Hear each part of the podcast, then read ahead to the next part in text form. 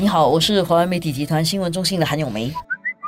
你好，我是华为媒体集团新闻中心的洪艺婷。今天我们来谈一下允许护士戴头巾的这个课题。乍看之下，好像跟我们的华族的听众可能没有很直接的关系。但是我觉得，不要从种族来讲，我们作为新加坡人，其实任何一个群体有任何改变的话，其实跟我们大家都有关系啊。而实际上呢，马来同胞戴头巾的这个问题，其实在我这个年龄哦，我没有觉得是一个很强烈的一个一个问题，因为我们已经长时间在新加坡这个地方长大。然后我们对种族的包容性跟接受程度，跟他戴不戴这个头巾没有很直接的关系。嗯，有时候你可能都没有特别意识到。好像我们现在在探讨允许护士戴头巾，我觉得如果没有特别讲，可能很多人也没有特别去想到，诶，现在护士是不能戴头巾的吗？因为感觉上你可能在外面，很多时候你在超市啊，或者你在服务和行业里面已经看到，诶，有些服务人员也是戴头巾的。其实这个课题讨论了蛮久啊，不时其实都都会提起来。过去呢，一直都用国民啊、统一性啊来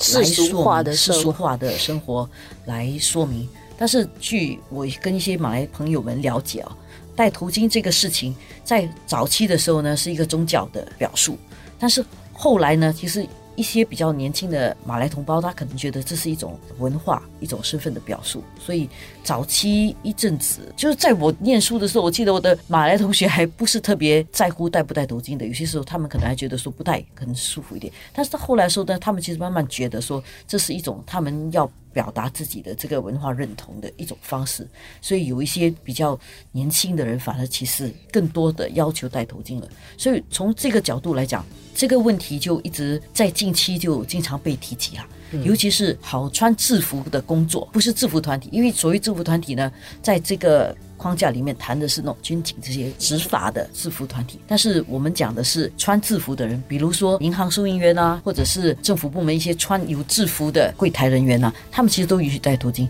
这样有些人就会想到，为什么护士不能戴呢？所以这个问题其实已经讨论过好多次了了。这一次不久前国会提的时候也谈，然后当时马善高部长其实他的回应呢跟以前不一样了。以前通常就跟你讲，因为世俗化的关系啊，所以就没有特别允许护士戴头巾。但是这次他的讲法是不要 empathetic，用中文来讲 empathetic 这个词有很多种不同的翻译啦。其中一个翻译其实就是同理心啊，我们能同此心，嗯，一起来讨论的话，我是可以理解的。所以这次其实明眼的人听出有一点点改变了了。所以随着昨天当报纸出来的时候，沙木根部长其实又再说一次，其实政府六个月前就已经探讨了，我觉得已经看得出他们相当认真的在想怎么做这个改变。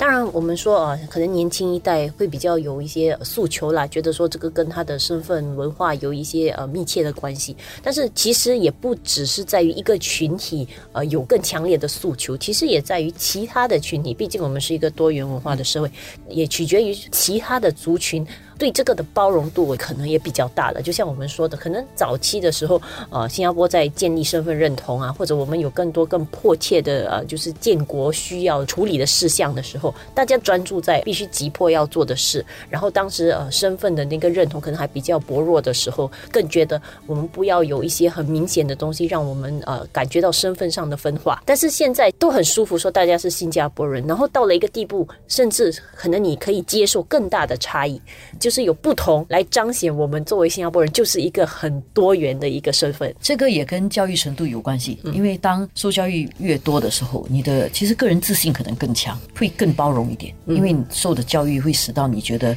你对东西的认识比较多样化，然后你觉得为什么每个人不可以有自己一定程度的表述呢？所以我觉得这个问题上啊，随着时间的推移，受教育程度越来越高，年轻的新加坡人越来越掌握话语权。要求开放的声音就越来越多。我一直都觉得吧，年长的人比较习惯了过去所受的一切的教育跟一切的思想熏陶，所以他们常常看到的一些东西，他们觉得说好好的，为什么要变？但是对于年轻人来讲，会问的问题就是为什么不变？我觉得这也是一种很自然的现象，因为社会之所以能够不断的改进改变，都是因为比较后来的人去思考这个制度为什么是这样，为什么不可以改进，而慢慢的推进嘛所以有这样的一种观点的不同是非常正常的。而恰恰在这个时候呢，当这两种观点相当平衡的时候，而且大家可以理性的讨论的时候，这个时候来讨论这个课题是很适合的。就是记得去年大选之后，其实当时政府就有提到说，下来针对一些敏感课题，也是意识到人民有更大的诉求，去做一些这种比较公开的讨论，去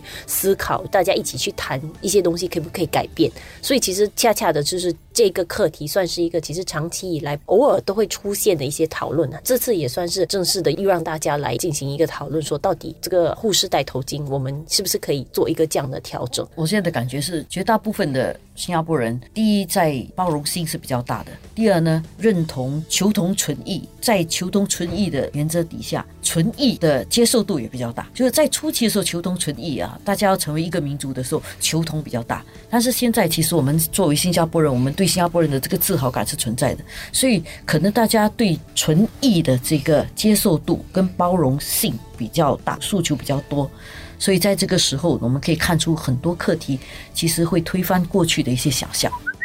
不过，我想就是政府在面对这个课题的时候，也需要小心的处理，因为如果一个群体他有一些诉求，然后他得到满足以后，有另外一个可能性也在于说，可能不同的群体之间也会有一些隐性的一些诉求，现在就觉得，哎。既然他可以，我是不是也可以了？然后下来就 A B C D，很多人就有很多不同的诉求。然后到了一个程度的时候，其实你会发现说，呃，本来你的存异的空间大家还舒服的，但是在每个人都推进一大步的时候，其实到了一个程度，可能会让大家互相就觉得不舒服了，有一点超过。这个是比较棘手的问题，一种米养百样人，所以当那一百样人都要表达自己的时候，而且都认为自己有权利要求东西的时候，其实真的是比较麻烦的，因为人性如此。通常呢，你在对比的时候，为什么你有我没有？在这种情况底下，如果大家的思考啊往这一边去推的话，为什么你有我没有的时候，大家就很容易有矛盾，因为就会有眼红啦、妒忌心啦，还有互相不理解的这种情绪就来了。这个是需要小心的。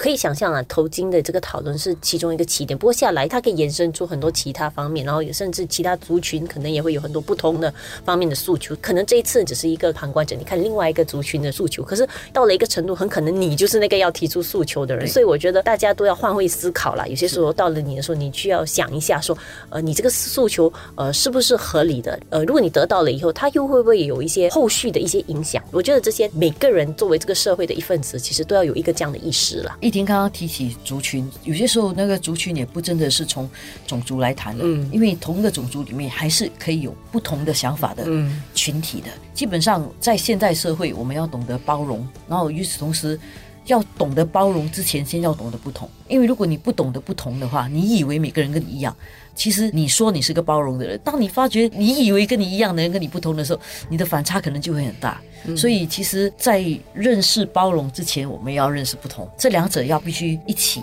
来学习，一起来认识，跟一起来讨论的。